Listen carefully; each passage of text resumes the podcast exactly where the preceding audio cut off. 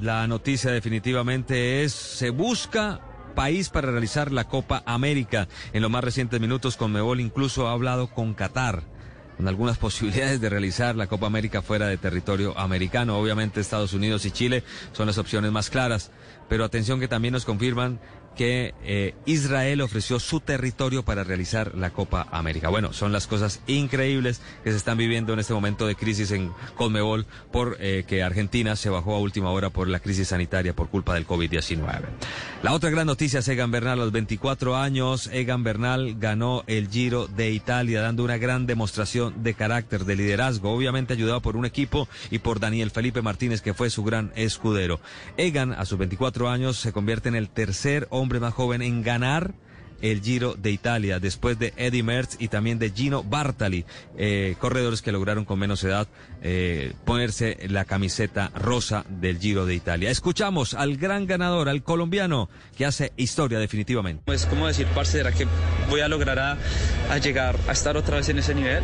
Eh, ¿Voy a poder estar otra vez compitiendo por, por la general? Y si entran dudas y, y uno dice como parce, si mejor me dedico a ser gregario o si mejor, no sé, o sea, ya hice algo, me pongo a hacer otra cosa, no sé si otras voy a, volver a estar en ese nivel y poco a poco, sabes, con la ayuda de, de todo un equipo, de mi familia y de, y de, mucha gente, volver a estar acá es como, marica, o sea, estoy de vuelta.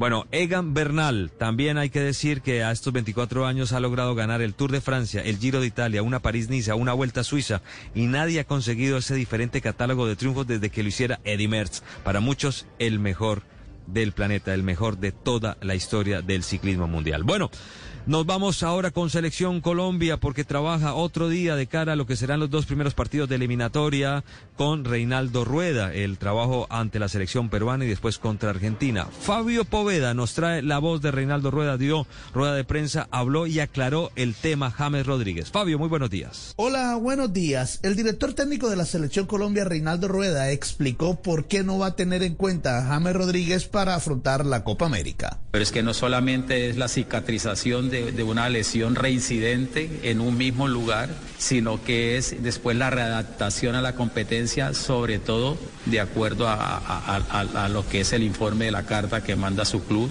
y eh, lo que es la preparación para un torneo de la exigencia de Copa América con una intensidad de juegos o de frecuencia de juegos continuos. Rueda también confirmó que van a llamar a dos jugadores para reemplazar a James Rodríguez y también a Alfredo Morelos, que salió positivo con COVID-19. Gracias, Fabio. A propósito de los rivales de la selección Colombia, Perú mantiene su trabajo ya prácticamente con nómina completa y Argentina tiene a Messi ya hace un par de jornadas. Messi habló precisamente de los rivales en eliminatoria. Bueno, bien, contento de estar eh, otra vez acá con todos los, los chicos. La verdad que es una situación rara, diferente por, por lo que nos toca vivir. Eh, tampoco podemos hacer convivencia normal, pero bueno, de a poquito nos vamos, nos vamos juntando, vamos pudiendo trabajar y, y preparando los dos partidos eliminatorios que son, son dificilísimos los dos. Bueno, y de Messi nos vamos a España porque Zidane dejó una carta de renuncia, una carta para los aficionados y para todo el madridismo y fue bastante fuerte. Por eso nos vamos a la capital de España con Enrique Rodríguez. ¿Qué tal, Tito? Buenos días. Es ciertamente peculiar la manera en que Zinedine Zidane ha decidido despedirse del Real Madrid y de su afición lo hace con una carta publicada hoy por el diario AS, donde explica las razones de su renuncia al banquillo de la Casa Blanca, dejando claro que no se marcha por cansancio ni por la necesidad de un tiempo sin entrenar y apunta directamente a la falta de confianza de las altas esferas del Real Madrid como un factor decisivo. Zidane apunta también a la falta de memoria al hablar de las personas con más poder en el club y lamenta que desde que en enero el equipo comenzó a perder títulos